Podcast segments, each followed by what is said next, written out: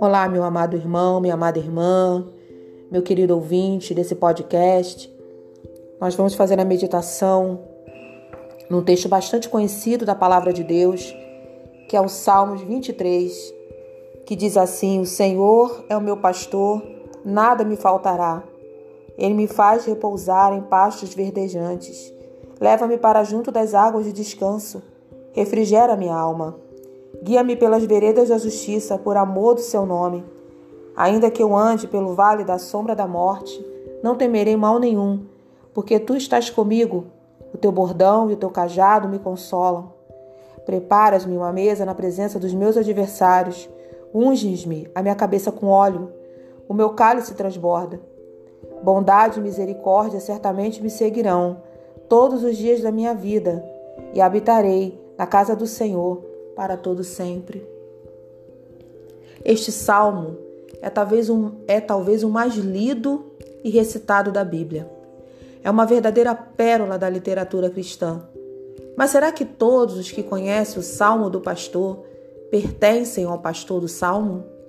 Esta pergunta deve ser respondida, pois este salmo não se aplica a todas as pessoas que o leem.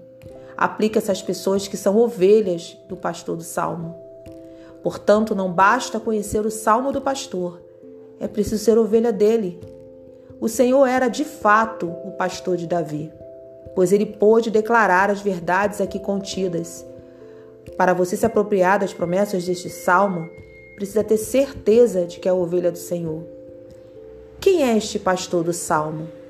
Deus, quando se revelou aos filhos de Israel, usou diversos nomes houve um especial pelo qual ele se fez conhecido: Yahvé.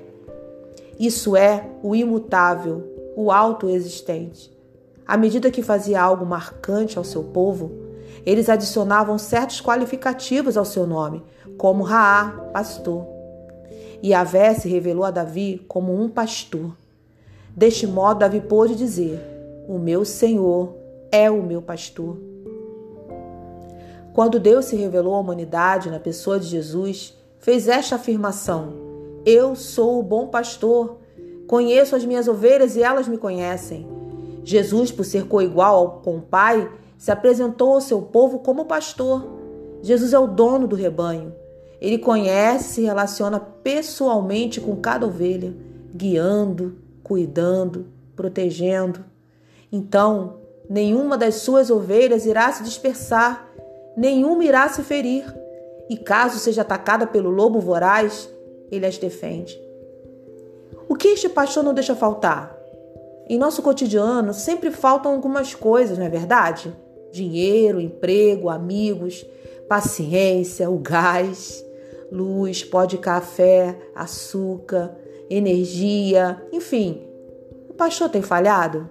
Sua palavra tem falhado? Você não é uma ovelha do seu aprisco? Este pastor não falha. Sua palavra não falha. O salmo reflete sobre o relacionamento pastor-ovelha. Assim, tudo que um pastor não deixaria faltar às suas ovelhas é o que Jesus, como pastor, não nos deixa faltar. E o que ele não nos deixa faltar? Cuidado. O pastor sempre leva as suas ovelhas a locais que têm pastos verdejantes e águas tranquilas. Ele zela pelo bem-estar das suas ovelhas. Assim faz o pastor Jesus, ele jamais deixará faltar as coisas necessárias à vida das suas ovelhas, tais como alimento, vestuário, por exemplo. Condução. O pastor sempre conduz suas ovelhas de forma segura, desviando-as dos perigos. Presença. O pastor jamais abandona as suas ovelhas. Proteção. Ovelhas estão sempre sujeitas a cair em vales, ataques de lobos e ursos por serem muito frágeis, necessitam de defesa e proteção. Jesus é a nossa segurança e proteção. Como este pastor protege suas ovelhas? Protege com a própria vida. Para isso, usa alguns instrumentos. A vara. Algumas ovelhas se dispersam do rebanho, então o pastor usa a vara para trazê-la de volta. Só assim poderá mantê-la sob sua proteção. A vara é o instrumento de correção. Jesus, porque nos ama, nos corrige isso para nossa segurança. O cajado. Ovelha que se desgarra do rebanho sempre cai em algum vale e se fere. O cajado é um instrumento de resgate. Após o resgate, o pastor toma a ovelha no colo, trata das suas feridas com amor. Quantas vezes na caminhada nós caímos e nos ferimos? Ainda bem que temos um pastor cuidadoso e atento para nos resgatar, nos tomar no colo, enxugar as nossas lágrimas, limpar nossa sujeira e curar nossas feridas. Você entende por que ter um pastor como este trazia alegria ao salmista? Aliviado, ele declara: A tua vara e o teu cajado me consolam.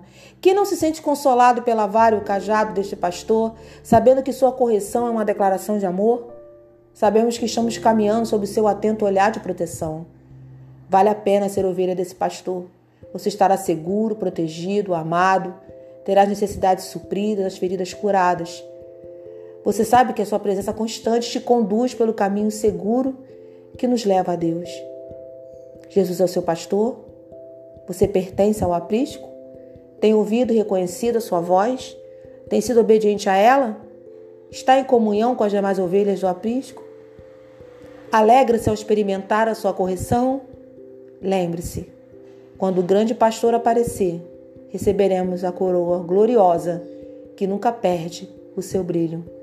Que Deus abençoe essa palavra, que Deus abençoe a sua vida e entre Senhor, que esse pastor seja o seu pastor, que cuida, que protege, que guia, que dá o alimento, que dá o suprimento. Em nome de Jesus. Amém.